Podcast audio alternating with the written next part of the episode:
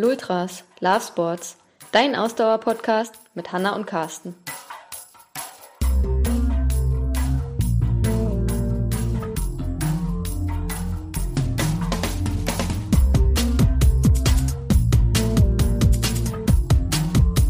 Geht das ein Jahr oder geht das nicht? Ja. Ähm, und hoffen wir, dass nächstes Jahr überhaupt auch wieder Events stattfinden. Ich glaube, das wäre also spätestens, wenn es Anfang kommenden Jahres immer noch so aussieht, dass man nicht weiß, ob was stattfinden kann.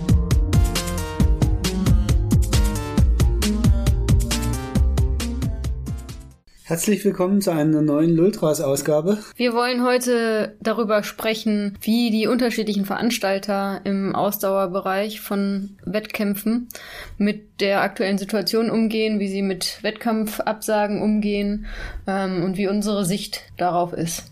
Genau, äh, ein kleiner Disclaimer von vorneweg. Es ist unsere persönliche Sicht auf die Dinge.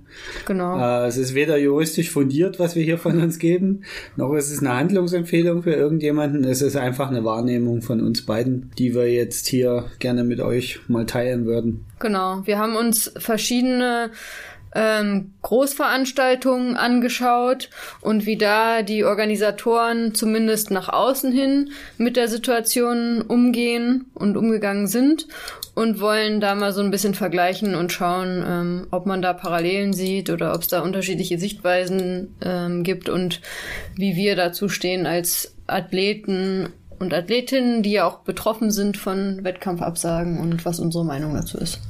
Genau. Starten wir doch mal mit dem Berlin-Marathon, der ja auch in Deutschland so ein bisschen übergeordnet äh, steht für Ausdauer, für Groß, Ausdauersport, Großveranstaltung. Also ja, jetzt, wo ich gerade darüber nachdenke, ist es ja wahrscheinlich die größte äh, Ausdauersport, Großveranstaltung in Deutschland mit ähm, irgendwas zwischen 40 und 50.000 Teilnehmern ja. mittlerweile, ähm, der ja schon sehr früh abgesagt wurde. Also ich glaube, er ist nach wie vor, ähm, ähm wenn ich auf dem aktuellen Stand Bin, ist er nach wie vor der einzige der Major-Marathons, der sechs großen Major-Marathons weltweit, der abgesagt ist.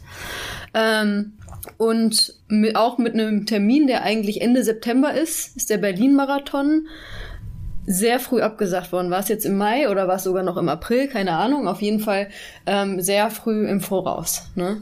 Ähm, genau, also es war ja ähm, auch eine relativ klare Kommunikation. Also in Berlin muss man allerdings sagen, dem auch der Senat ziemlich klar kommuniziert und sehr deutlich gemacht, dass bis Mitte Oktober Großveranstaltungen bis maximal 5000, äh, über 5000 Teilnehmer ähm, definitiv alle abgesagt werden.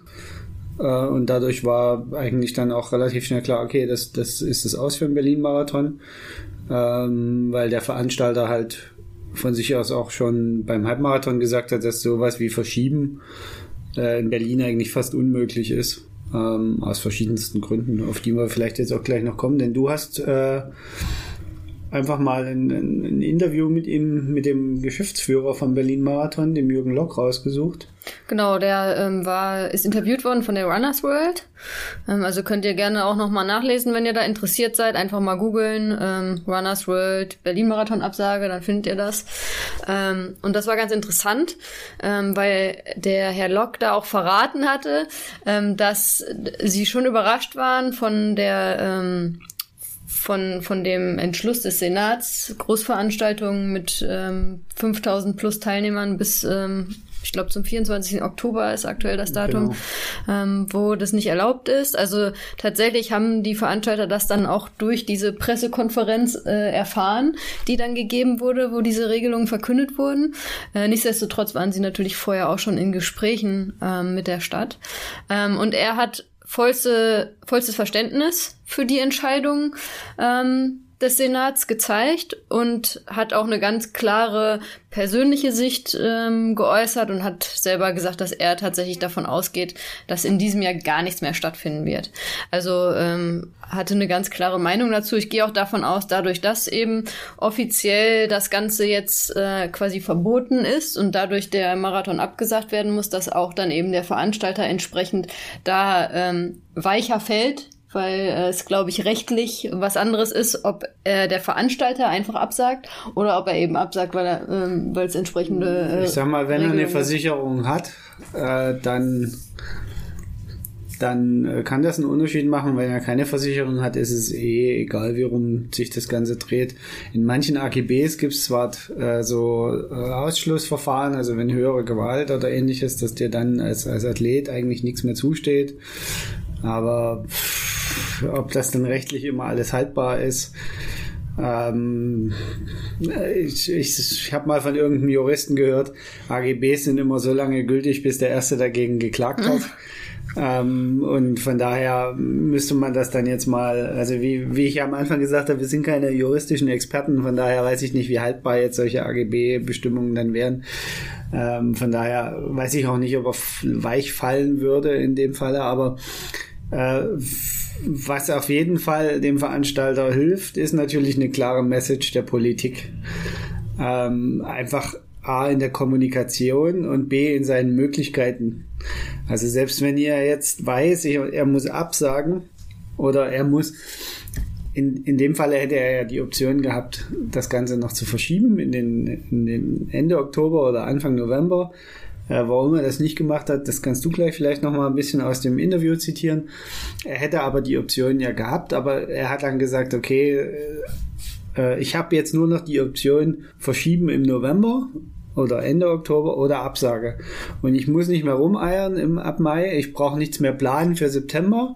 Das kann ich alles einstellen und alleine das äh, ist natürlich dazu da, um Kosten zu senken oder Kosten einzusparen. Ja. Viele Sachen sind halt mitten in der Planung. Gerade jetzt, wenn man in, in ein großes Herbstevent plant, dann ist jetzt quasi die heiße Phase, wo auch sehr viele Gelder ausgegeben werden müssen wo also Vor Vorauszahlungen, äh, wo Termine bestätigt werden müssen, wo Verträge unterschrieben sein müssen mit Aufbauern, mit Ausstellern und, und, und, und, und.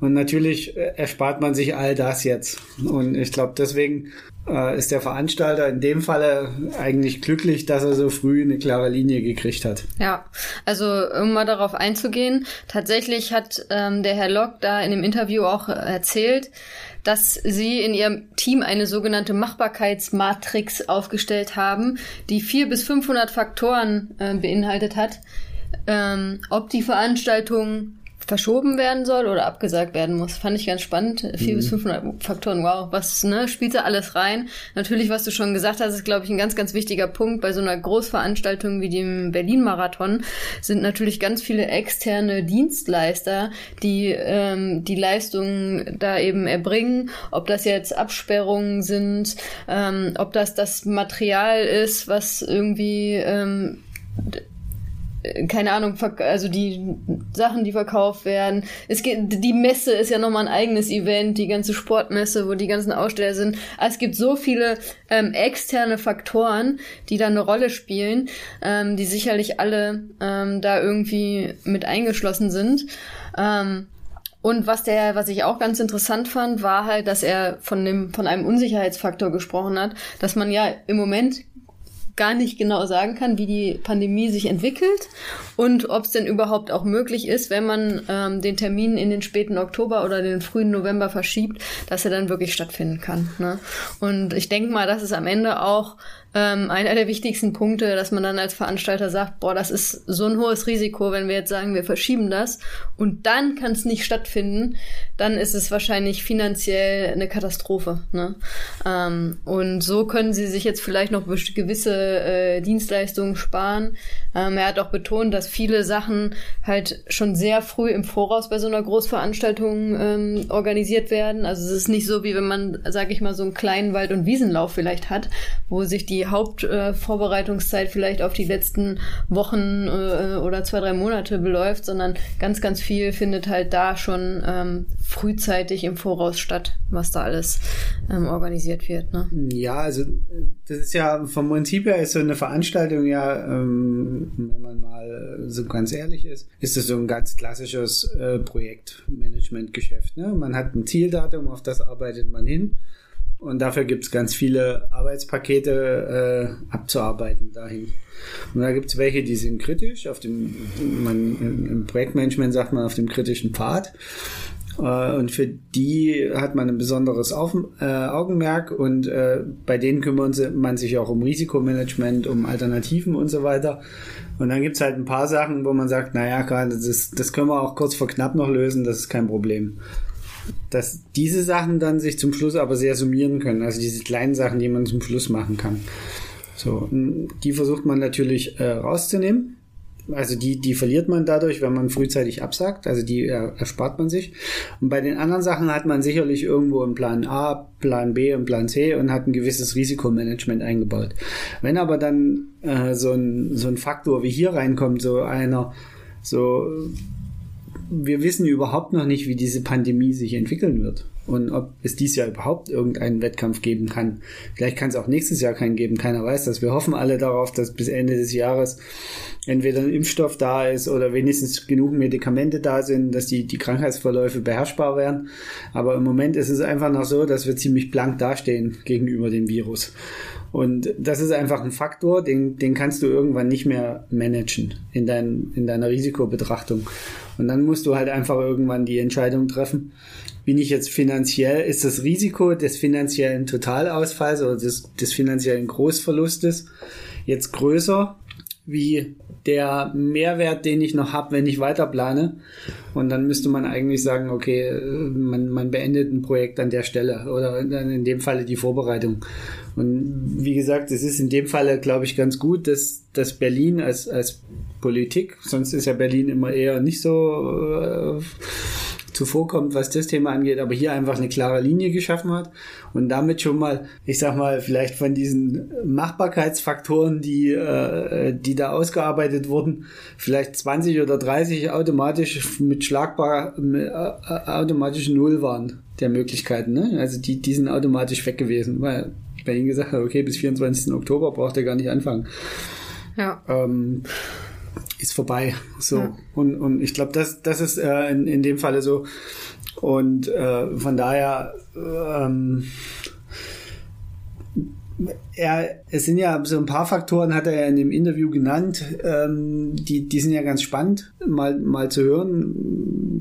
Eben auch solche Sachen, solche, solche, ich sag mal, einfachen Dinge wo man im ersten Moment gar nicht dran denkt. Zum Beispiel, dass er gesagt hat, wenn das zu spät ins Jahresende läuft, dann haben wir ein Problem mit dem Tageslicht. Ja. Das Gelände ist, ist nicht künstlich beleuchtet. Äh, das ist äh, die, da, wo die, die Kleiderbeutel und so weiter äh, gelegt werden. Das, das Gelände ist tageslichtabhängig. Und wenn man dann zu früh, also zu spät da reinläuft, dann läuft man plötzlich, ist es früh noch dunkel, aber man hat die gesamten Aufwände dort, dort drin stecken und, und hätte dann Probleme. Und abends genau das gleiche, also wenn es dann zu früh abends dunkel wird. Ähm, genau, also das ist so, so ein Punkt. Genau, und ein ganz wichtiger Punkt, den man vielleicht auch schnell vergisst als selbst Betroffener von so einer Sportveranstaltung, wo man sich eigentlich drauf gefreut hat und sich überlegt, naja, äh, können die dann nicht doch irgendwas machbar äh, machen, ist dass er auch betont hat, ja, ne, selbst wenn wir jetzt verschieben wollen, wir wissen überhaupt nicht, wie ist eigentlich der Veranstaltungskalender der Stadt Berlin, äh, was für Großbaustellen sind geplant. Ne? Wir haben immerhin eine 42 Kilometer lange Strecke durch Berlin. Ne? Ähm, also es sind so Faktoren, glaube ich, die, die man erstmal so gar nicht im Kopf hat, ne? als, als jetzt Betroffener von einer Absage vielleicht, die aber natürlich gerade in so einer Großstadt wie in Berlin äh, eine, eine ganz, ganz entscheidende Rolle spielen. Ne? Ähm, wie fandest du jetzt persönlich, also wir hatten ja dieses Jahr keinen Startplatz, von daher können wir es jetzt von außen und uns betrifft nicht. Wie fandest du jetzt persönlich die Kommunikation, die der Veranstalter da getrieben hat?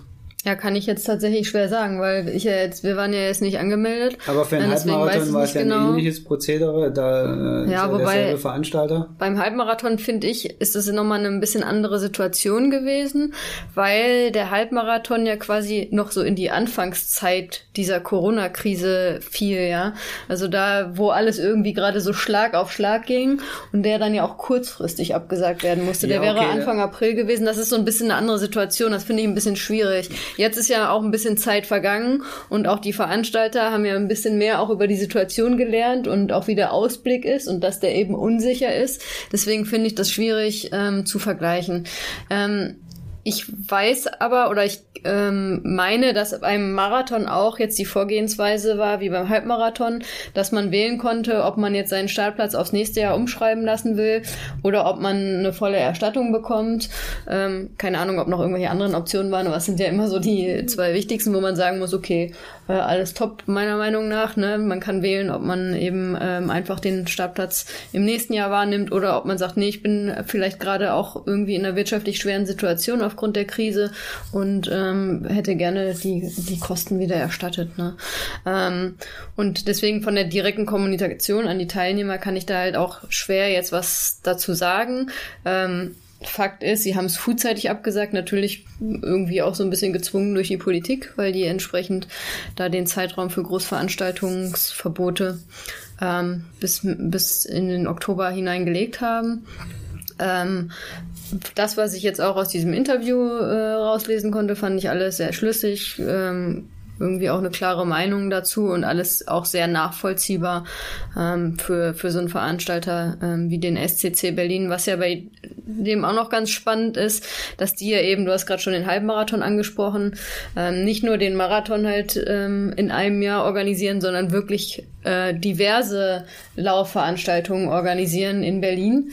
Ähm, und da er natürlich auch da nochmal darauf hingewiesen hat, dass es nicht nur für die auch um den Berlin-Marathon geht, sondern auch eben um die anderen also, Laufveranstaltungen, die da organisiert werden. Ähm, und also bis, bis auf den Silvesterlauf ist mittlerweile alles futsch beim SCC Berlin dieses Jahr. Ja gut, es sind ja also, alle, wie ne, gesagt, es sind ja alle Lauf- und Triathlon-Veranstaltungen so jetzt in Deutschland abgesagt worden. Ich wüsste nicht, was jetzt irgendwie noch äh, was stattgefunden hat oder was jetzt, wo man noch von ausgehen kann, dass es stattfinden wird jetzt in diesem Jahr. Also ähm, Ironman Hamburg. Ja, ähm, da kommen wir, da kommen wir dann noch zu, zu, zu dem Ironman-Thema, genau. Ähm, was ich auch noch ähm, interessant fand, was auch bei den anderen Veranstaltern ähm, teilweise deutlich wurde, wo vielleicht auch ähm, so der Läufer, der die Absage bekommt, gar nicht drüber nachdenkt, ist, dass ähm, er auch darauf hingewiesen hat, dass halt auch der Großteil des Teams gerade jetzt in Kurzarbeit erstmal ist, damit sie überhaupt irgendwie klarkommen.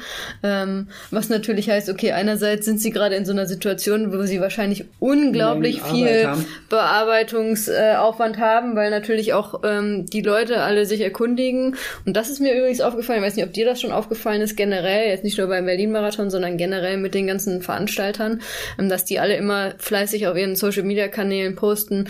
Ähm, wir halten euch auf dem Laufenden, das ist der Stand.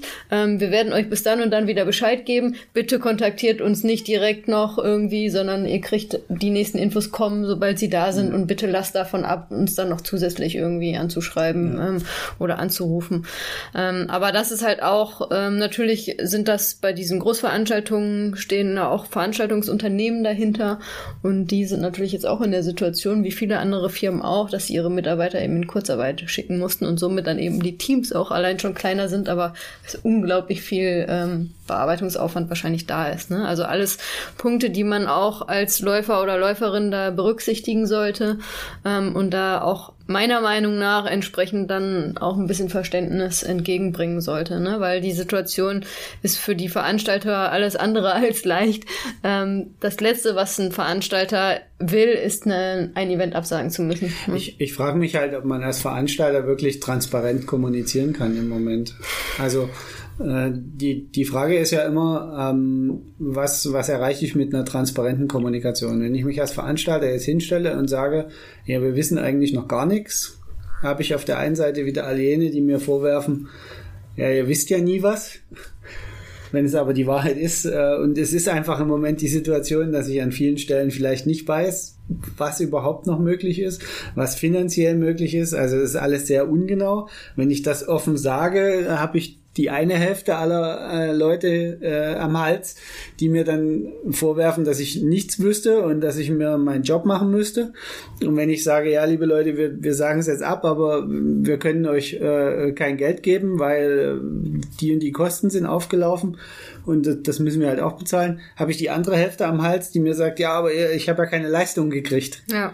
Also ich glaube, dieses was alle ja immer so großspurig fordern in allen Foren, ja, dieses transparente Kommunizieren. Ich glaube, das ist gar nicht so einfach in so einer Situation. Glaube ich auch, ja. Und ähm, was auch noch interessant war, vielleicht als letzten Punkt beim Berlin-Marathon, war dann der Vergleich, den ähm, der äh, Race-Organisator dann selber auch nochmal gezogen hat zu Tokio.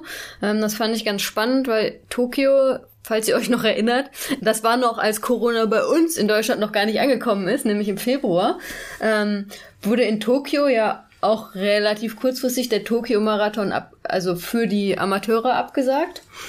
Ähm, aber ist eben für als Elite-Rennen, als reines Elite-Rennen durchgeführt worden. Und das war halt auch nochmal so eine Frage, die dann in Berlin aufkam, ob man dann nicht sagt, okay, wir führen das aber als Elite-Rennen durch. Und da fand ich sehr interessant, dass, dass ähm, der ähm, Herr Lock da betont hat, dass man Tokio und Berlin überhaupt nicht vergleichen könnte, weil Berlin wäre immer so ein Jedermann-Rennen gewesen, ja, historisch äh, bedingt. Und Tokio ist wohl war früher ein Elite ein reines Elite-Rennen tatsächlich und ist erst später zu einem jeder äh, Mensch-Rennen geworden. Genau, und ein weiterer Punkt, der in diesem Zusammenhang auch noch wichtig war, war die der Qualifikationszeitraum für Tokio 2021, der erst wieder irgendwann im November startet. Das heißt, ähm, es macht eigentlich für Top-Athleten gerade auch gar nicht so viel Sinn, in Berlin an den Start zu gehen, also zumindest für die nicht, die sich für Tokio qualifizieren wollen, weil eben der Quali-Zeitraum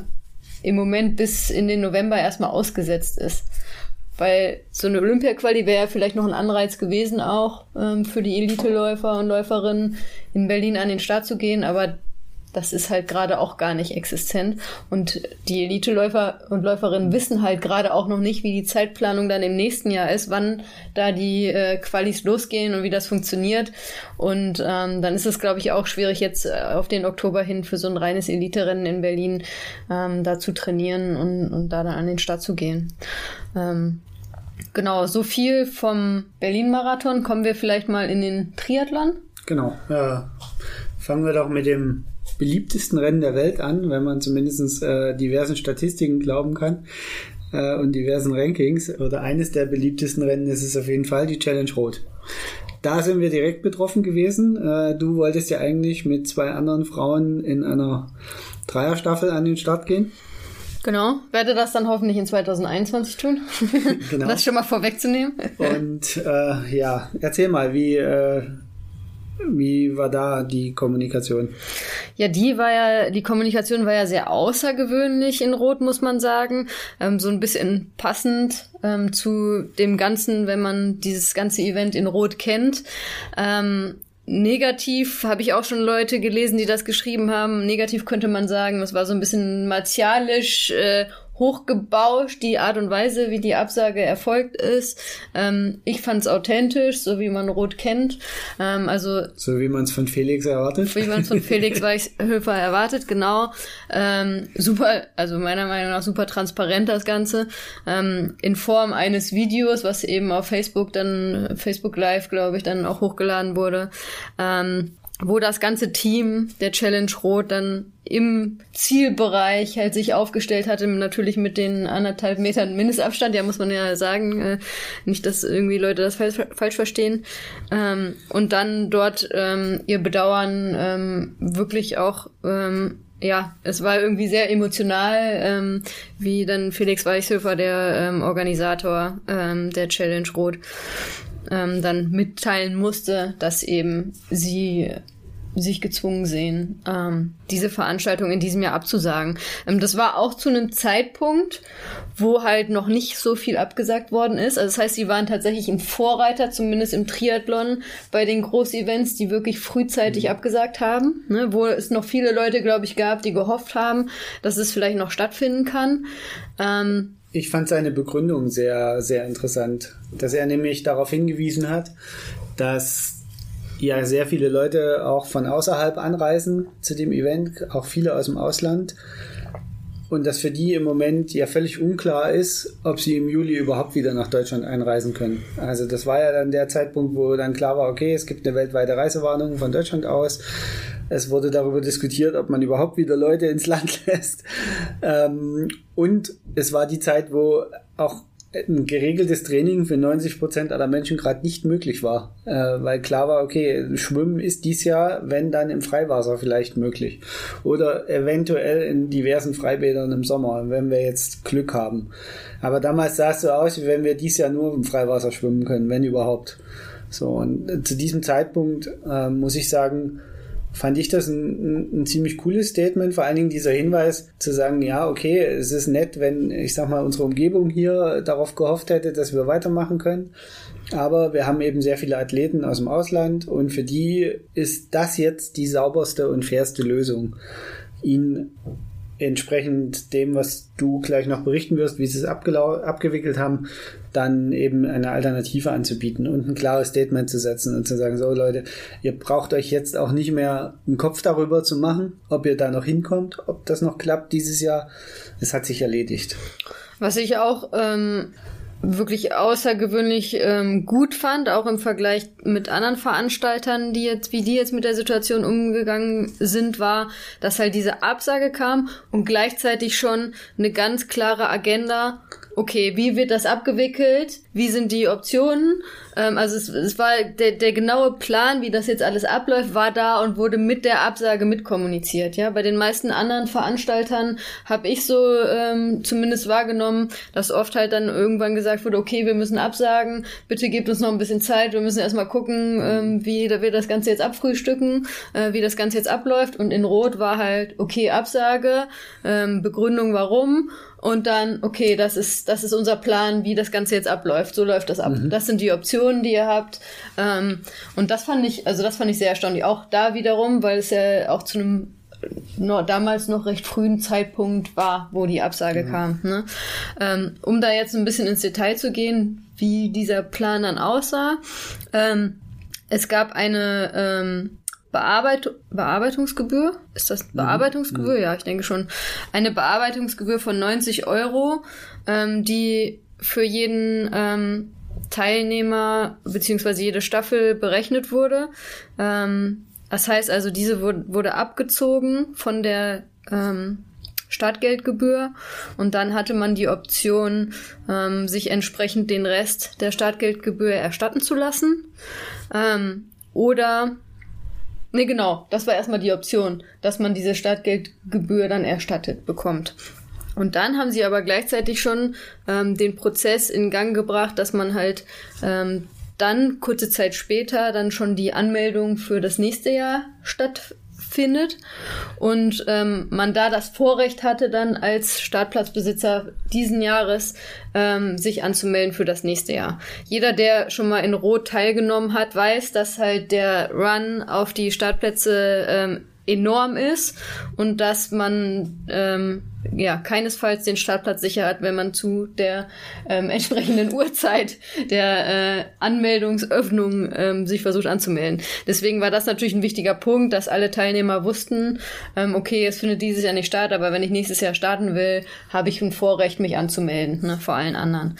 Ähm, zusätzlich gab es dann auch die Info, dass ähm, ich überlege gerade, ob ich jetzt keinen Quatsch rede. Also es war so, dass das Startgeld für das nächste Jahr erhöht wurde.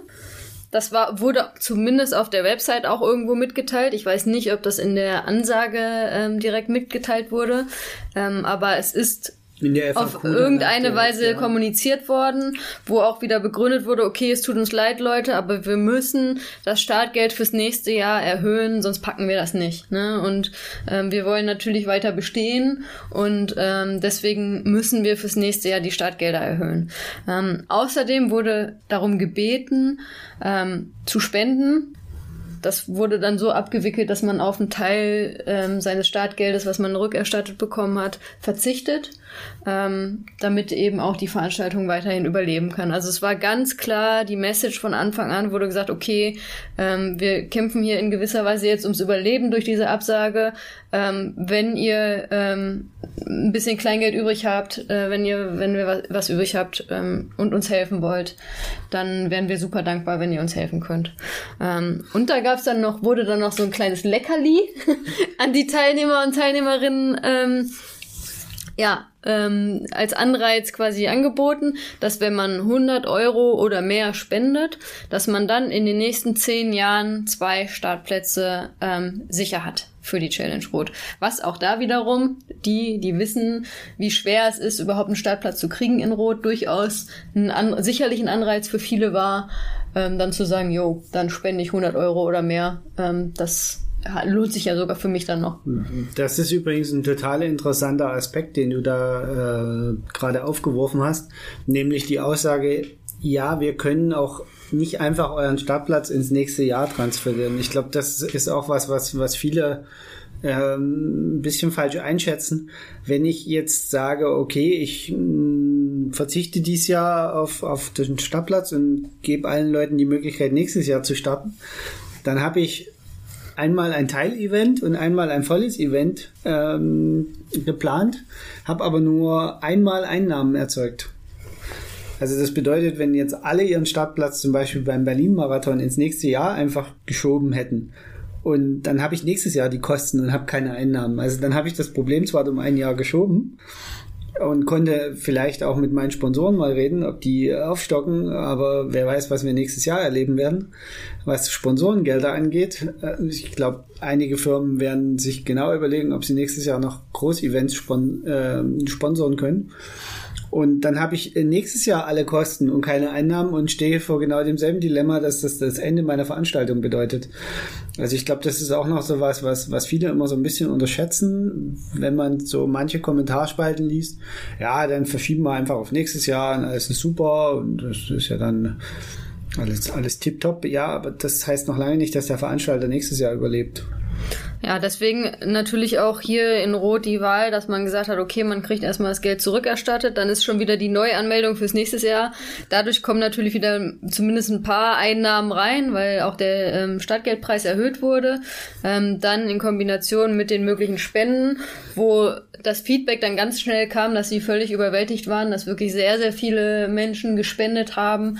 Ähm, was auch zeigt, ähm, dass auch bei den Sportlern und Sportlerinnen halt diese Veranstaltung was ganz Besonderes ist. Wir können das nur bestätigen. Wir haben auch gespendet. Ne? Ähm, ja, weil wir die Stadtplätze wollten. also das Vorrecht auf die Stadtplätze, weil es ist zwar jetzt zweimal gut gegangen, dass wir den Stadtplatz so gekriegt haben, wie wir wollten, aber wenn ich mich darauf nicht verlassen muss, auf meine flinken Finger am Computer, dann nehme ich das gerne mit. Ja. Übrigens, äh, was ich noch gerade, was mir jetzt gerade noch wieder einfällt, wo du gesagt hast, man kann nicht einfach den Stadtplatz aufs nächste Jahr schieben. Ähm, die Frage kam dann auch ähm, ähm, öfters habe ich gesehen auf Social Media und das hat äh, der Felix Weißhöfer dann auch später nochmal ähm, in einem Facebook Live. Ähm, übrigens auch, es gab zwei Facebook Lives kurz äh, nach der Absage von, vom Veranstalter Felix Weißhöfer, wo er alle Fragen beantwortet hat, die reingekommen sind. Also auch das fand ich sehr stark, sehr transparent. Ähm, wo er gesagt hat, das hat schlichtweg rechtliche Gründe tatsächlich. Also der äh, ihr Rechtsanwalt, Jurist, mit dem sie zusammenarbeiten, hat gesagt, dass es so ablaufen muss. Warum auch immer, keine Ahnung, will ich jetzt, ich bin keine Juristin, äh, muss man nicht ins Detail gehen, aber es hatte ähm, äh, juristische Gründe, dass, dass sie das so abgewickelt haben. Ähm, ich schaue noch mal gerade in meine Notizen, was äh, was noch wichtig war in Rot. Ähm, genau, ich hatte dann auch noch ein Interview von Felix Weichhöfer gelesen, was ich auch sehr interessant fand, wo er auch noch mal die Situation für ihre Organisation ähm, sehr deutlich geschildert hat ähm, und auch gesagt hat, dass natürlich jetzt viele Spenden eingegangen sind von den Teilnehmern, dass sie halt super dankbar sind, dass das aber beileibe nicht irgendwie hilft, erstmal um die Organisation zu retten, ne? sondern dass sie wirklich einen ähm, Überbrückungskredit aufnehmen müssen, um bis zum Jahresende erstmal überleben zu können. Ne? Das fand ich äh, natürlich auch ähm, ja, äh, das zeigt, dass eben auch so eine erfolgreiche Veranstaltung wie die Challenge Rot ähm, nicht mal eben die Millionen irgendwie auf dem Konto hat, um mit so einer Situation wie jetzt umzugehen. Er hat auch darauf hingewiesen, dass sie ganz viele Dienstleister haben, mit denen sie zusammenarbeiten, wo sie halt auch schon ähm, die Dienstleistungen bezahlt haben im Voraus und da jetzt auch nichts mehr äh, dran rödeln können. Ähm, interessant fand ich auch, dass sie sich entschlossen haben, die Aussteller, die auf der Messe in Rot ausstellen, dass die alle ähm, nichts bezahlen müssen, also dass sie quasi alles, ähm, alles erstattet bekommen. Also die haben ja auch alle schon Standgebühren etc. bezahlt. Da haben sie sich entschieden, auch ähm, denen das alles zu erstatten, weil sie sagen ja auch, die sind in einer wirtschaftlich ganz, ganz schweren Situation. Und ähm, da ähm, wollen wir, wollen wir denen zumindest so weit helfen, dass sie da nicht auf ihren Kosten ähm, sitzen bleiben. Also das, das ist halt so ein bisschen das Problem. Ja, es ist ein Wirtschaftsunternehmen, aber es ist eben auch kein Wirtschaftsunternehmen, was äh, pro Event irgendwie, äh, weiß ich nicht, 50 Prozent oder 60 Prozent Rendite erwirtschaftet. Und deswegen mal eben, also Felix konnte bisher gut von dem Event leben, das, das hat er ja auch nie bestritten. Aber es war jetzt auch nicht so, dass das Event dazu geführt hat, dass es mal eben fünf Jahre ausfallen kann und dann geht es der Familie Weichshöfer immer noch blendend. Genau, und er hat halt ganz klar gesagt, ähm, in der Vorbereitung sind, ist bereits eine Million Euro an Ausgaben ähm, geflossen für das Event, ja. Also allein, er hat dann auch konkrete ähm, Stichpunkte genannt, also Löhne, Mieten, Dienstleistungen, ähm, Bestellungen für T-Shirts, Merchandise, Medaillen etc. Ne? Also allein dafür ähm, ist jetzt schon eine Million Euro ausgegeben worden im Vorhinein. Ne? Also okay. um mal so eine Größenordnung zu geben. Ne? Er hat dann auch betont, dass äh, auf jeden Fall, sobald es finanziell wieder möglich ist, sie auch wieder auf die Startgebühren von diesem Jahr zurückgehen werden. Also falls sie es schaffen, nächstes Jahr das Event gut stattfinden kann, alles erfolgreich ist, würden sie in 2022 dann auch wieder ähm, die Startgebühren senken. Fand ich halt auch sehr ähm, gut. Das sehr werden wir, das werden wir dann prüfen, ja. wenn es 2022 soweit ist. Ein Punkt wollte ich noch. Ich wollte noch einen Punkt. Sorry, ich, einen Punkt wollte ich noch sagen, den ich auch erstaunlich fand. In diesem Interview hat er halt auch geschildert, dass seit Mai ähm, die Mitarbeiter äh, in Kurzarbeit sind. Ähm, es sind insgesamt fünf Angestellte bei der Challenge Rot.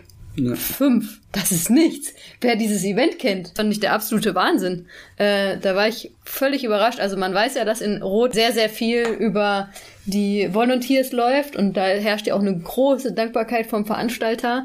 Auch einer der Hauptgründe, weshalb er gesagt hat, es kann einfach nicht stattfinden, wir können die Gesundheit unserer Volunteers nicht, ähm, nicht gewährleisten. Ne? Ähm, aber das fand ich, fand ich erstaunlich. Er hat auch gesagt, dass die drei Geschäftsführer, er, seine Mutter und seine Schwester, ähm, auf ihr Gehalt erstmal verzichten. Ne? So, also ja. alles meiner Meinung nach sehr transparent und ähm, auch man muss immer alle Seiten sehen, sehr fair. Ja. Ähm, kommen wir mal zum, zum großen Konkurrenten. äh, der Ironman-Organisation, äh, die stand noch unter einem ganz anderen Stern. Die hat nicht nur mit Corona zu kämpfen gehabt, sondern mit ihrem eigenen Verkauf. Die ist mitten in der Krise auch noch verkauft gleich worden. zu Anfang der Krise. Oder gleich ne? zu Anfang. Ja. Ist sie äh, von, von der Wanda Group wieder zurück an ein amerikanisches Konsortium gewechselt worden, was sicherlich am Anfang wenn man sich mal so diese Kommunikationspfade anguckt, die Ironman gewählt hat, äh, dazu geführt hat, also gerade am Anfang fand ich, hat Iron Man eher schlecht kommuniziert. Sie haben zwar mm. die, die Events äh, äh, verschoben, das haben sie natürlich zügig gemacht und haben das auch. Ähm, nee, sie ähm, haben nicht zügig verschoben. Nee, stimmt, sie haben bis zum, zum letzten Möglichen immer gewartet bei den Sachen, beziehungsweise haben ähm, gar nicht so richtig ähm, kommuniziert, als es den Leuten klar wurde. Aber ich glaube, das hatte viel mehr, also viel weniger damit zu tun, dass sie ähm, über ihre Events nicht Bescheid wussten, sondern vielmehr damit, dass dieser Verkaufsprozess noch im Gange war. Sie hatten zu dem Zeitpunkt einfach keinen Eigentümer, über den sie hätten kommunizieren können oder in dessen Namen sie hätten kommunizieren können. Und ich meine, ich habe ja schon einige Unternehmensverkäufer und Aufkäufer und Integrationen und so miterlebt, auch als, als in, in meinem Projektleben. Und diese Phase zwischen ähm, Verhandlungen, Beginn der Verhandlungen und äh, das nennt sich äh, Vertragsclosure dann. Also wenn der Vertrag wirklich unterschrieben ist, in dieser Phase versucht das abgebende Unternehmen natürlich nichts mehr zu investieren. Das aufnehmende Unternehmen kann noch nicht investieren, weil es ihm noch nicht gehört und kann auch noch keine Aussagen machen. Und das ist also für das Unternehmen selber eine ganz beschissene Situation. Hm. Und ich glaube, in dieser Situation befand sich Iron Man am Anfang noch und hatte deswegen gefühlt überhaupt keinen Plan, wie, wie sie mit der Krise umgehen sollen. Ja, also ich muss sagen, ich habe da glaube ich eine andere Meinung als viele andere zu. Ironman ist ja generell ein Unternehmen, was häufig auch zu Recht kritisiert wird. Ne? Gerade in der Triathlon-Welt ist das ja so sehr zwiegespalten. Zumindest hat man das Gefühl zwischen den Athleten, dass viele halt sagen, oh, die sind so krass auf Kommerz aus und die wollen nur Geld verdienen. Klar wollen die Geld verdienen, genauso wie alle anderen ähm, Unternehmen auch, die Großveranstaltungen ausrichten. Ähm, aber Ironman hat doch mittlerweile finde ich bei vielen äh, Sportlern in der Triathlon-Szene nicht den besten Ruf. Ähm, und ich muss zur Kommunikation sagen, dass Ironman relativ frühzeitig eine generelle Kommunikation rausgegeben hat auf ihrer Website, wo sie ähm, eine spezielle Kommunikation zu Corona rausgegeben haben und halt gesagt haben, okay, passt auf, ähm, wir müssen schauen, keine Ahnung, wir wissen jetzt gerade auch nicht, was Sache ist mit dem Virus und wie das aussehen wird in den nächsten Wochen und Monaten, aber es wird äh, Lösungen geben. Ähm, ihr werdet euren Startplatz aufs nächste Jahr ziehen können oder es wird andere Optionen geben. Ähm, also das wurde da schon gesagt. Also man wusste schon, okay, du wirst auf jeden Fall nicht, die werden nicht versuchen, dass du auf deinem Geld irgendwie sitzen bleibst oder so, ne? Also so eine erste Kommunikation fand ich war schon sehr früh da. Danach folgte nicht mehr viel, was aber, glaube ich, auch damit äh, zusammenhing, was du geschildert hast mit, äh, mit dem Verkauf ähm, von Iron Man. Nun ist es natürlich mittlerweile so, jetzt ist seitdem auch wieder ein bisschen Zeit vergangen. Ähm, wir selbst sind ja auch ähm, mit zwei Events betroffen bei Iron Man ähm, dass man so das Gefühl hat, die, also man kann erstmal das Gefühl haben, dass sie so eine Hinhaltetaktik haben. Äh, also sie garantieren, dass sie vor jedem, spätestens 50 Tage vor jedem Rennen ähm, eine Information rausgeben, ob es stattfindet oder ähm, wie das Ganze laufen soll. Ne? Ähm, ja, kann man drüber streiten. Und, und das ziehen sie, glaube ich, auch gerade so durch bei allen Events, dass sie bis zu diesen 50 Tagen warten. Da kann man natürlich drüber streiten, ob das sinnvoll ist, ob die nicht frühzeitig ähm, die Events absagen sollten. Man hat halt das Gefühl, die versuchen sich mit äh, jedem letzten Zipfel irgendwie daran festzuhalten, dass vielleicht ein Event doch irgendwie stattfinden könnte. Ne? Also, also, also das ist jetzt meine ganz persönliche Brille. Ne? Mhm. Also Iron Man sitzt vom Prinzip her in zwei Dilemmatöpfen gleichzeitig. Der eine ist, sie sind ein professioneller Veranstalter für äh, Sportrennen und sie organisieren über das ganze Jahr verteilt weltweit Rennen. So, das heißt, egal wo sie ihre Rennen jetzt hinschieben müssen, sie kannibalisieren sich ein Stück weit auch selber, ihre eigenen Rennen.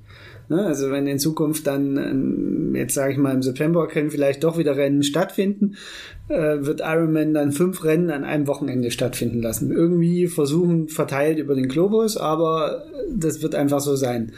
So, das ist das eine. Sie kannibalisieren sich irgendwann ihre eigenen Rennen, weil sie haben 170 Events auf ihrer Webseite angeblich. Ähm, das zweite ist, sie haben natürlich genau dasselbe Dilemma wie alle anderen auch es laufen enorme Kosten auf für die ganzen Organisationen. Die, also denen geht's ja nicht anders wie allen anderen auch. Auch Ironman muss Veranstaltungstechnik vorbestellen, muss entsprechende Dienstleister äh, buchen, muss äh, mit den Städten sprechen, die Streckensperrungen organisieren, Genehmigungen einholen. All das hat Ironman ja auch, wie jeder andere äh, Veranstalter ja auch. So, das heißt, es laufen enorme Kosten auf. Es ist noch eine relativ überschaubare Mannschaft. Also es ist jetzt gar nicht so, dass bei Ironman jetzt 10.000 Leute arbeiten, sondern auch da ist es noch eine überschaubare Anzahl von Leuten, die das jetzt abwickeln müssen, die jetzt plötzlich auch an quasi allen Events gleichzeitig arbeiten müssen. Normalerweise verteilt sich das ja doch ziemlich deutlich übers Jahr und dadurch du feste Termine hast, auf die du hinarbeitest, ist das ja alles immer kein Problem. Aber wenn du plötzlich an allen Dingen, an allen Fronten gleichzeitig arbeiten musst, dann bist du halt relativ schnell mit deinen Kräften und deiner Zeit auch am Ende. So, und in diesem, in diesem Spannungsdilemma bewegt sich Iron Man jetzt. Hm. Mal davon abgesehen, dass sie wahrscheinlich gar nicht alle Rennen stattfinden lassen können, weil sie nur eine begrenzte Anzahl auch von Veranstaltungstechnik zur Verfügung stellen können, wo das Logo drauf ist. also es ist gar nicht so, dass Iron Man jetzt in Europa sagen kann, ja, wir haben jetzt, äh, wir, wir lassen die Rennen jetzt alle im September stattfinden oder im Oktober, angenommen, das wäre möglich äh, weil sie gar nicht so viel Veranstaltungstechnik haben, um alle Rennen auch im September oder Oktober auszustatten. Das kann man spekulieren, weiß man nicht. Äh, ja, aber da kommen natürlich dann. Das hat der äh, Chef von denen in einem Interview vor kurzem ah, okay. gesagt. Interessant, ja. Dass sie, ähm, dass sie halt diesen Ironman Truck haben, mit dem sie quasi hier im, im deutschsprachigen Raum zum Beispiel die Events organisieren, wo das, das, das Hauptveranstaltungstechnik, also ihre Hauptaufsteller äh, und ihre ganzen Logos und was sie so brauchen, äh, drin ist. Ja, und der kann halt immer nur auf einem Event sein. Ja. Ja, und da, auch da kommt halt wiederum der Faktor hinzu, wie sind eigentlich die äh, Gegebenheiten vor Ort? Können wir einfach einen anderen Termin auswählen? Äh, geht das überhaupt? Sind da die Strecken frei? Ne? Also das ist ja ähm, alles ja. eh immer schon in so einer ähm, Organisation von einem Sportgroß-Event, von einem Ausdauersport-Groß-Event, wo eine große Fläche abgedeckt wird, ähm, ist ja immer schon super kompliziert und glaube ich auch äh, viel Arbeit, die dahinter steckt, viele Genehmigungsprozesse und äh, da mal eben zu sagen, oh ja, wir legen das jetzt auf einen anderen Tag. Ähm, da haben wir, du hast vorhin schon angesprochen, den Ironman Hamburg, der jetzt verlegt wurde auf das erste September-Wochenende. Bis zum 31. August sind Großveranstaltungen in Deutschland nicht erlaubt. Ist jetzt auf das erste September-Wochenende gelegt worden, auf den Sonntag. Am Samstag soll ähm, der andere, die andere Triathlon-Veranstaltung in Hamburg stattfinden, ähm, der Hamburg äh, Wasser-Triathlon. Dann ist an dem Wochenende auch noch hier der Schlagermove jetzt äh, geplant. Also. Und der Alsterlauf steht. Und, und der 10 Kilometer Alsterlauf am Sonntag ähm, soll auch eigentlich noch stattfinden, der ja auch von der Strecke her ähm, mit dem Ironman kollidiert. Also, wie soll das gehen? Wo natürlich sich jeder fragt, äh, okay, Na gut, den Unsinn, den Unsinn mit Schlagermove und gleichzeitig äh, äh, äh, Wassertriathlon, das, das machen sie ja schon seit Jahren. Ja, dass dann auch regelmäßig da die Reifenpannen halt, also wir haben das selbst schon, also nicht zum Glück wir selbst persönlich nicht erlebt, aber wir haben es äh, die Reifen platzen hören auf der äh, Man muss sagen, mittlerweile ist die Strecke eine andere. Also ja, damals war bei uns das war das noch so, Thema. dass wir äh, über dieselbe Strecke gerollt sind am, am Tag drauf. Mittlerweile ist die Strecke äh, Streckenführung eher eine andere. Ja. Aber also diesen Unfug äh, macht macht Hamburg ja schon immer, dass sie zwei Riesen-Events in einem Wochenende veranstalten. Aber da hat man halt gerade das Gefühl, wie ich vorhin schon gesagt habe, ne, dass Ironman auf Teufel komm raus äh, irgendwie hofft, dass äh, die Veranstaltungen noch irgendwie stattfinden können, wo man von außen betrachtet sagen muss, ey, sorry, aber das ist totaler Bullshit. Wie soll das da an dem Wochenende dann alles in Hamburg irgendwie stattfinden? Ne? Ja, aber da ist halt jetzt einfach, da muss man jetzt einfach, glaube ich, den Veranstalter so verstehen, wie er also erstens mal sind es Amerikaner, das muss man einfach sagen, die haben eine andere Philosophie. Gut, aber Ironman Europe ist ja ein, eine ja, eigene trotzdem, Sparte. Also. Ja, aber da ist trotzdem Ironman USA dahinter und Amerikaner gehen grundsätzlich anders an die Themen heran. Ein Ami würde nie auf die Idee kommen, frühzeitig irgendwas abzusagen. Was man das übrigens jetzt auch sieht, äh, wenn man auf die Webseite mal geht und schaut, habe ich vor unserem Gespräch gemacht. Ähm, es sind jetzt sehr zeitnah im Juni und Juli ähm, einige Ironman-Veranstaltungen in den USA geplant, die nicht abgesagt sind. Da ja. bin ich sehr gespannt. Ob da irgendwas stattfinden wird. Also ja, also das, das ist halt dieses typisch amerikanische Denken. Ne? Man, man denkt positiv und hofft, dass man irgendwie durch die Tür kommt. Das nehme ich Ihnen nicht übel. Das, das ist halt amerikanisches Denken. In, in Deutschland äh, kommt das halt nicht so gut an, weil die Leute hier eher auf Sicherheit äh, getrimmt werden und, und deswegen eher dazu neigen, so solche Unsicherheiten und solche, ja, wir gucken mal und dann lösen wir das Problem schon. Das ist nicht so das Ding der Deutschen. Auf der anderen Seite muss man auch sagen, es sind halt 170 Events weltweit und wenn Ironman dies Jahr überhaupt kein Event veranstalten kann, dann sind das 170 Events, äh, für die Ironman am Ende in Vorleistung gegangen ist und die jetzt irgendwie gerade gerückt werden müssen.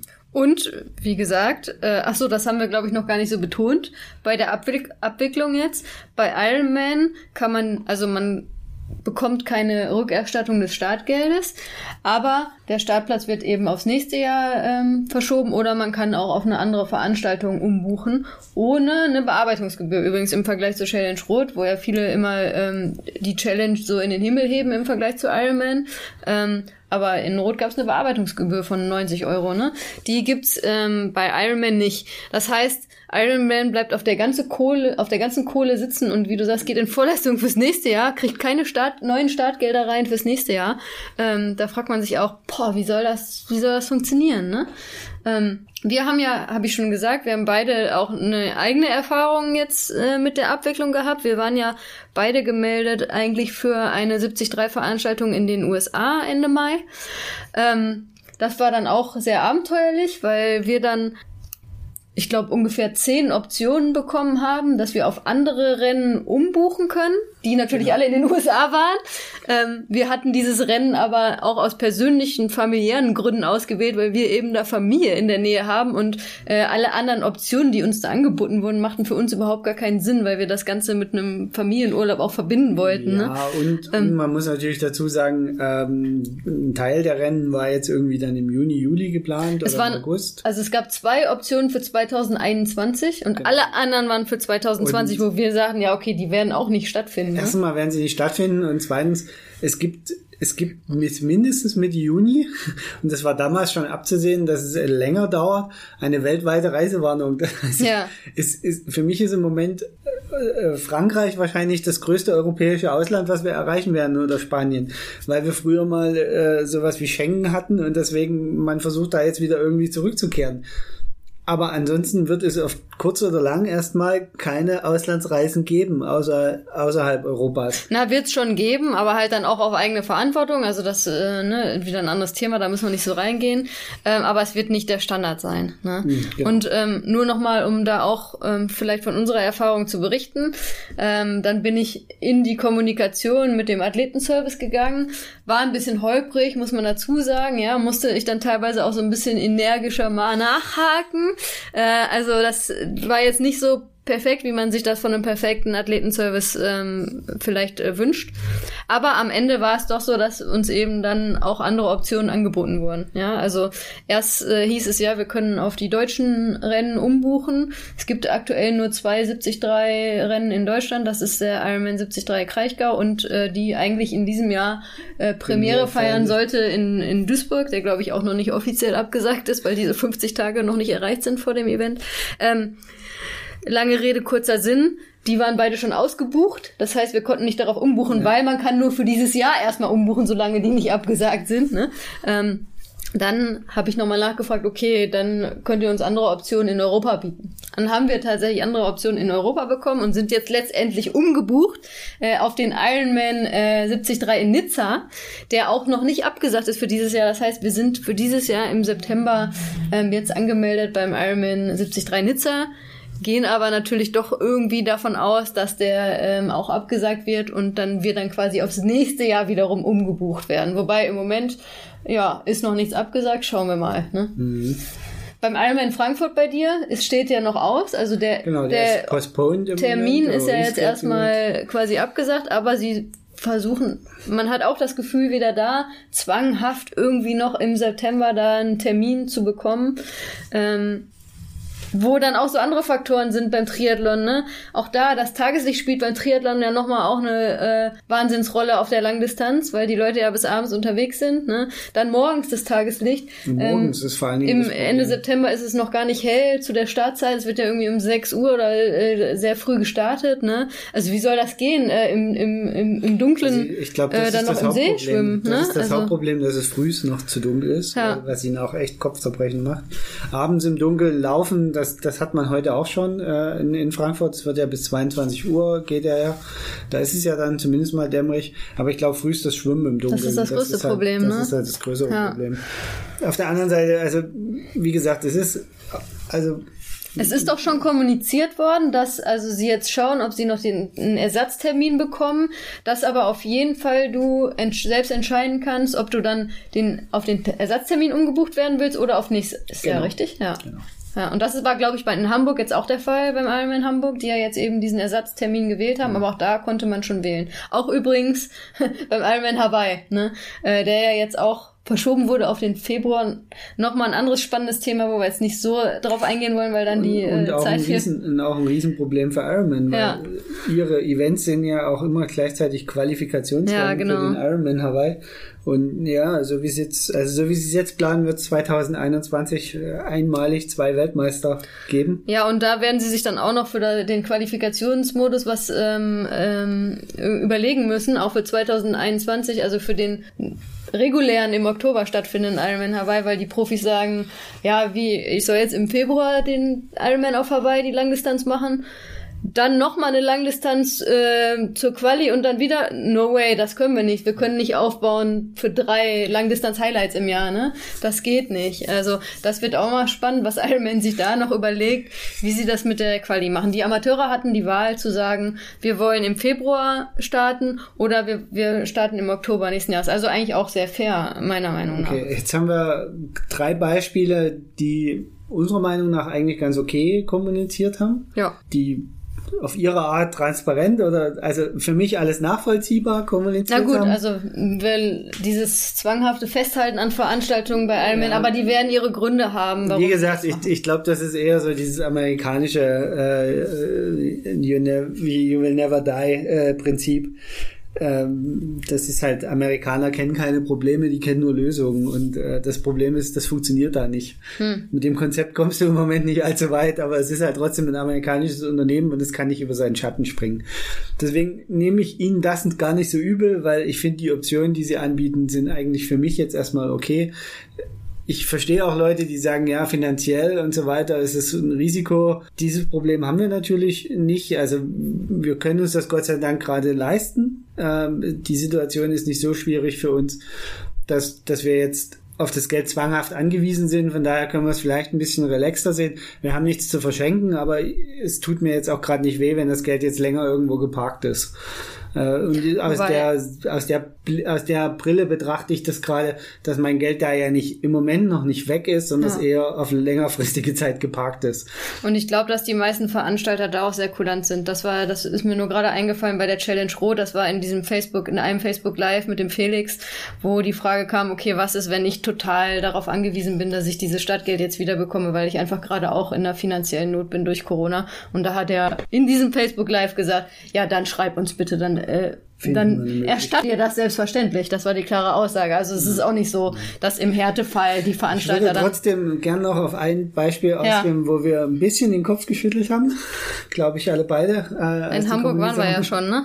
Ja. Genau, äh, wir bleiben noch ein bisschen in Hamburg und äh, der Hamburg-Marathon, der vom April in den September geschoben wurde, also dass er im April nicht stattfinden konnte, das wurde, glaube ich, ziemlich äh, vernünftig kommuniziert. Ja, und auch zu dem Zeitpunkt, also die haben dann auch früh verschoben, zu dem Zeitpunkt war die Verschiebung auch äh, äh, nachvollziehbar, weil das war wieder noch ein sehr früher Zeitpunkt von Corona, wo man gehofft hat, okay, das ist in ein paar Wochen ist es wieder vorbei. Ähm, also erstmal alles okay generell. Ähm, ich glaube auch die Kommunikation war da okay und wie das abgewickelt wurde. Ich glaube, die Leute konnten auch da schon ähm, sagen, okay, wir wollen nicht in den neuen Termin, wir können nicht an dem neuen Termin, ähm, wir wollen aufs nächste Jahr oder wir wollen Startgeld erstattet bekommen. Ähm, aber sehr ähm, ja, überraschend fand ich jetzt so ein bisschen das Auftreten von dem ähm, Cheforganisator, mit dem ich auch, über den ich ein Interview gelesen habe. Ist auch von der Runners World, also auch da googelt, wenn ihr das nochmal nachlesen wollt. Ähm, der sich sehr optimistisch gezeigt hat, dass ja der Marathon stattfinden kann in Hamburg und ähm, auch betont hat, dass man ja zum Beispiel den Hamburg-Marathon nicht mit dem Berlin-Marathon vergleichen könnte, weil es ja eine ganz äh, andere Größenordnung sei und ähm, dass der Hamburg-Marathon ja nur eine überregionale Veranstaltung sei und deshalb 60 Prozent der Teilnehmer und Teilnehmerinnen ähm, am Wettkampftag anreisen könnten und es wäre eine ganz andere ähm, Situation als in Berlin. Also das könnte man nicht vergleichen und das fand ich schon sehr erstaunlich, weil ja der Hamburg-Marathon jetzt nicht eine Wald- und Wiesenveranstaltung ist, ja. Also da sind ja durchaus äh, ich weiß gar nicht, wie viele äh, Teilnehmer da unterwegs sind, aber ich glaube, Zehntausende äh, sind auf jeden Fall beim 12 Hamburg-Marathon dabei. 13.000 sind Ja. ja auch jedes Jahr. Ja. Ähm, fand ich ähm, ja überraschend, sage ich mal, dass er so eine Position eingenommen hat. Er ähm, hat auch darauf hingewiesen, dass ja dann am äh, Veranstaltungs eigentlich geplanten Veranstaltungstag im April ja auch zehntausende Menschen an der Alster unterwegs gewesen sein und ja, was würde denn jetzt den Unterschied machen, wenn äh, wenn die Leute dann auf der Marathonstrecke unterwegs sind? Ich glaube, da muss man sollte man als Veranstalter ähm, doch mehr differenzieren und auch die Gesamtsituation äh, sehen Ja, das als so ist eine das Aussage eine. zu treffen. Das andere, äh, überhaupt dieses, dieses Vergleichen äh, stört mich gerade bei dieser Kommunikation auch so ein bisschen in, in dieser Art.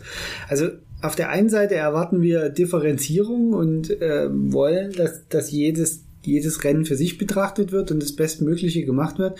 Auf der anderen Seite, finde ich, tun sich Veranstalter keinen Gefallen damit, wenn sie sich dann hinstellen und sagen, ja, aber die anderen machen das ja auch. Oder dort und dort ist das auch. Äh, leider funktioniert das mit dem Virus so nicht, muss ich jetzt mal so ganz deutlich sagen.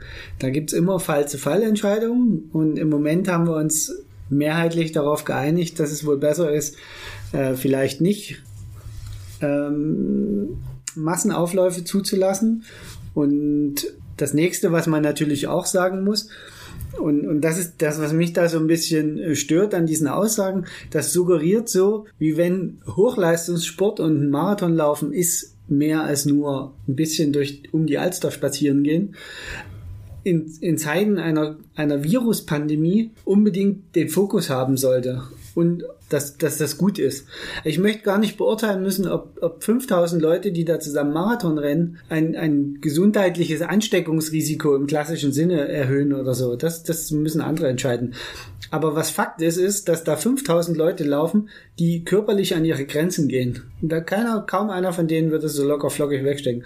Und wir alle, oder alle halbwegs Interessierten wissen, es gibt sowas wie einen Open Window Effekt, der den Körper einfach danach schwächt nach so einer Belastung. Und den sollte man auch nicht so völlig ausblenden in solchen Situationen. Und ich glaube, und, und das hat mich so ein bisschen äh, verstört an diesen Aussagen, äh, weil ich einfach so dieses Gefühl hatte, dass der Veranstalter in dem Moment einfach nicht an die Gesundheit der Athletinnen und Athleten denkt. Er hat es vielleicht gar nicht so gemeint, das weiß ich nicht. Aber so kamen für mich diese Statements halt rüber. Ja, also dann im Verlaufe des Gesprächs ähm, habe ich dann gedacht, so naja, das hat vielleicht auch alle so ein bisschen finanzielle Hintergründe, äh, weil er dann betont hat, dass äh, kein Veranstalter ähm, überleben würde, wenn die Teilnehmer alle ihr Geld zurückhaben wollten. Ähm, kann durchaus sein, ne? Ja, also will ich gar nicht äh, irgendwie dis darüber diskutieren. Ähm, und dass die Gutscheinlösung auch das Problem quasi nur verschieben würde, ja klar, das ist so. Ähm, dann hat er aber auch betont, und das fand ich auch wieder sehr seltsam, ähm, dass es für Marathonläufer ja nicht akzeptabel sei, wenn man dann das Startgeld von 80 auf 120 Euro erhöhen würde. Also offenbar ähm, kostet der Startplatz in Hamburg 80 Euro und ähm, dann auf die Frage hin, ob man nicht dann ähm, für nächstes Jahr sagt, okay, wie in Rot die Lösung, wir müssen das Startgeld erhöhen, hat er gesagt, nee, das würden die Marathonläufer nicht mitmachen. Wo ich denke, ähm, Rot ist das beste Beispiel, ähm, was wieder innerhalb weniger äh, Sekunden ähm, ausverkauft war, wenn man den Leuten das richtig erklärt und sagt, warum man das machen muss, dann glaube ich, dass die Leute, die an dem Event hängen, ähm, dann auch bereit sind und die, die es können natürlich, bereit sind, dann mal ein paar Taler mehr zu bezahlen. Und ich weiß, dass der Hamburg-Marathon bei vielen Läufern und Läuferinnen auch sehr beliebt ist. Ne? Also ähm, ich, ich will das gar nicht werten. Also ich will gar nicht diese finanziellen, wie gesagt, das haben wir vorhin ja schon hinreichend besprochen da wünscht man sich natürlich Transparenz. Auf der anderen Seite äh, genau unter den Aspekten, wie ich es vorhin genannt habe. Die eine Seite ist zufrieden mit der Transparenz und die andere Hälfte holt man sich damit an den Hals und kommuniziert man nicht, ist es genau andersrum. Ähm, also das möchte ich gar nicht bewerten. Für mich ist einfach die Art und Weise des Wies, wie ich kommuniziere. Und, und das hat mich an der Stelle gestört. Ich, ich nenne es jetzt mal gestört. Ich habe gerade nach dem richtigen Wort gesucht. ja, wir sind ja nicht persönlich betroffen genau, und haben das jetzt auch nicht so dicht verfolgt. Also wir wissen nicht, was für E-Mails an die Teilnehmer und Teilnehmerinnen rausgingen. Ne? Das weiß ich nicht. Aber das ist halt das genau, Bild, was wir. Genau, ähm, das, was nach außen kommuniziert wurde, war für mich ein, ein unglückliches Bild, was ich einfach ähm, so nicht gut fand, muss ja. ich jetzt so sagen. Aber wie du sagtest, wir sind natürlich auch in die internen Prozesse nicht involviert. Ähm, von daher ist es vielleicht einfach nur unglücklich rübergekommen oder deswegen, wir wollen hier auch niemanden an den Pranger nageln. Nee, das ist, glaube ich, auch nochmal wichtig. Ich finde, also was ich nur so ein bisschen schwierig finde, ist, dass ähm, man so den Sportlern und Sportlerinnen das Gefühl gibt, ähm, ja, so Optimismus, dass der Hamburg-Marathon auf jeden Fall stattfindet. Und das finde ich fehl am Platz, ähm, weil ich sehe, dass viele Leute hoffen und denken, ah ja, cool, das wird schon stattfinden und so. Und der ähm, Organisator ist optimistisch. Und das finde ich auch ein bisschen schwierig, in der jetzigen Zeit so ein Bild zu vermitteln. Ja, wobei vor zehn Minuten haben wir noch gesagt, okay, das ist das amerikanische Prinzip und äh, ja, das akzeptieren wir da das auch. Das heißt ja jetzt nicht, dass ich das äh, richtig okay, finde. Dann ist das für dich. Ich, ich habe grundsätzlich kein Problem damit, dass man Optimismus verbreitet. Bloß in dem Falle wirkte es für mich schon fast wie Trotz. Hm. Und das ist was anderes. Ja, und keine Akzeptanz gegenüber der äh, allgemeinen Virussituation, ne? Genau, ja. also das, das ist jetzt für mich so. Ja. Ähm, lass uns vielleicht abschließend noch ähm, ein paar Wörter darüber verlieren, was bei kleineren Veranstaltungen. Ja, ganz aktuell äh, auch wieder sind wir betroffen. Ist diese Woche der ähm, Dünenläufer an der Ostsee abgesagt worden. Auch eine kleine Veranstaltung, ähm, wo ich doch erstmal überrascht war, dass der so frühzeitig abgesagt äh, wird, der im Oktober eigentlich stattfinden sollte. Aber auch da sieht man, ähm, ja, die Leute haben einfach keinen die, die, im Moment ist so eine Unsicherheit, wird überhaupt dieses Jahr noch was stattfinden? Ich bin übrigens äh, da eher auf der Seite von dem Organisator des Berlin-Marathons. Ich glaube nicht, dass dieses Jahr noch irgendwas stattfinden wird. Ähm, also auch bei den kleinen Veranstaltungen wird es jetzt mehr und mehr ähm, wir sind auch, äh, genau, noch eine äh, Veranstaltung, die bei uns jetzt abgesagt wurde, ganz aktuell, äh, der äh, Berlin-Man mhm. in, in, in Berlin, der auch weniger als 1000 Teilnehmer hat, also offiziell nicht unter die aktuellen Regelungen fällt, dass er generell nicht stattfinden darf, aber auch die haben gesagt, ey Leute, pff, wir haben alles uns überlegt, alle möglichen Denkspiele durchgespielt, aber äh, es geht einfach nicht. Ne? Also es ist einfach, glaube ich, dieser Faktor, der Unsicherheit, der ja. im Endeffekt eine Entscheidung am stärksten beeinflussen sollte. Ich weiß Stand heute als Veranstalter nicht, was in drei Wochen ist. Aktuell Oder haben in wir drei Monaten. nicht mal drei Wochen kann ja. ich denken. Aktuell haben wir 50 Infektionen pro 100.000 Einwohner. Jetzt lasst diese Veranstaltung stattfinden. Und in der Woche davor überschreitet der Landkreis, wo diese Veranstaltung stattfinden soll, die 50 Teilnehmer. Was passiert dann? Ist ja. dann die Veranstaltung automatisch futsch in der Woche?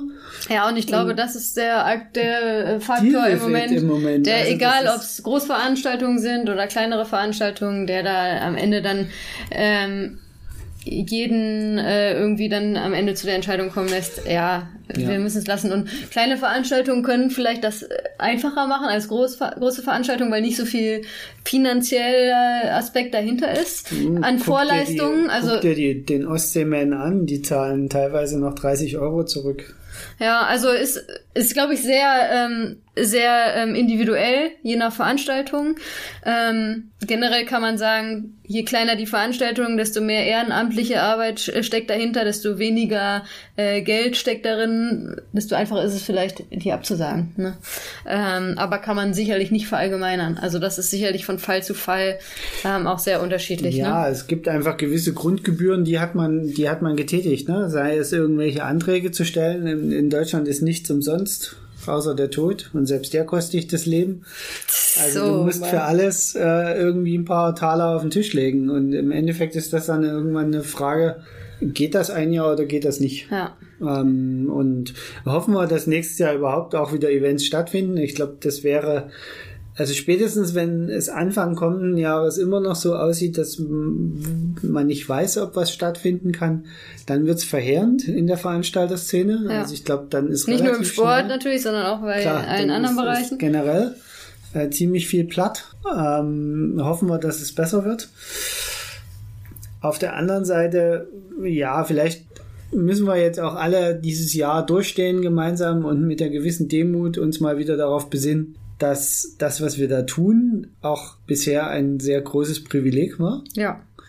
Also es war ein Privileg, Triathlon machen zu dürfen. Es ist ein Privileg. Also auch, auch mit Veranstaltungen. Also ja. sich es leisten zu können, an einem Ironman oder an einer Challenge Rot teilzunehmen. Ich glaube, das vergessen viele hin und wieder auch um, ein bisschen, dass das nichts Selbstverständliches ist, was wir da tun. Definitiv. Sondern dass wir uns das erarbeitet haben und erarbeiten müssen. Und äh, dass es auf der anderen Seite natürlich auch so ist, dass das ein Freizeitvergnügen ist. Äh, für, für einige Leute steckt dahinter ihr Lebensunterhalt und für die geht es um was ganz anderes wie für uns gerade, die jetzt blöderweise an dem Event nicht teilnehmen können, weil es ausfällt. Ja. ja also ich, ich, ich habe jetzt Startgebühr bezahlt, ja, und ähm, das tut mir auch weh in meinem Portemonnaie.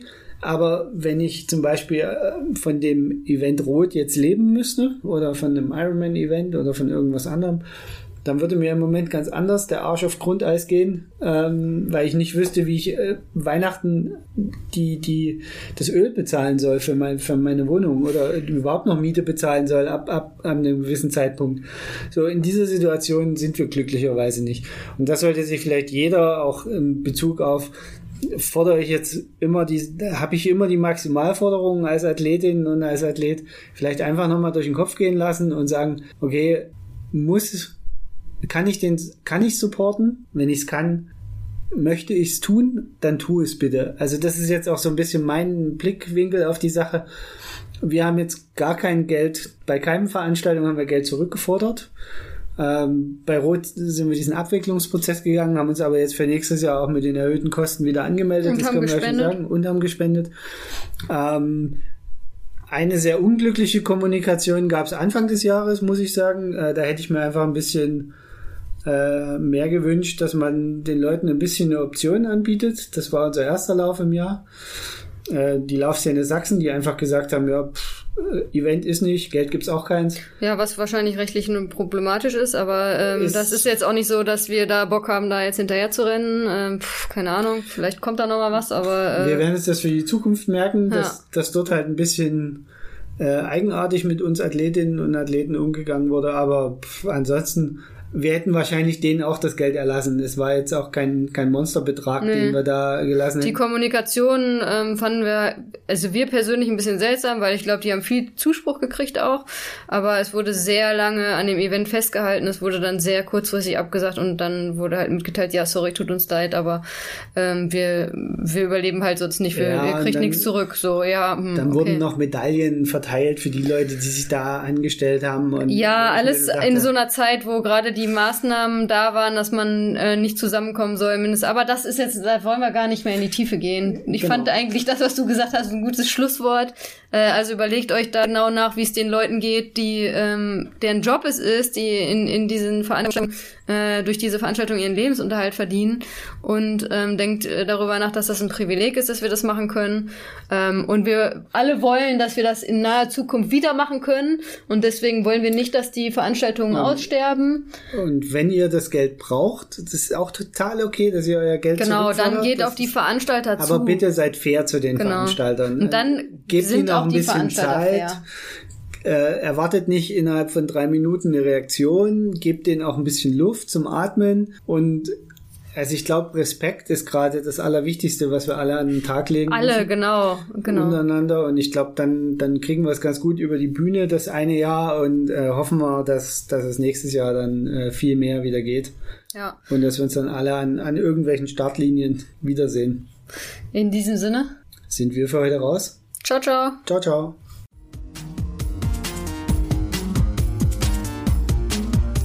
Das war die heutige Folge von Lultras Love Sports, der Ausdauer-Podcast mit Hanna und Carsten. Wenn es dir gefallen hat, würden wir uns über eine 5-Sterne-Bewertung bei iTunes freuen.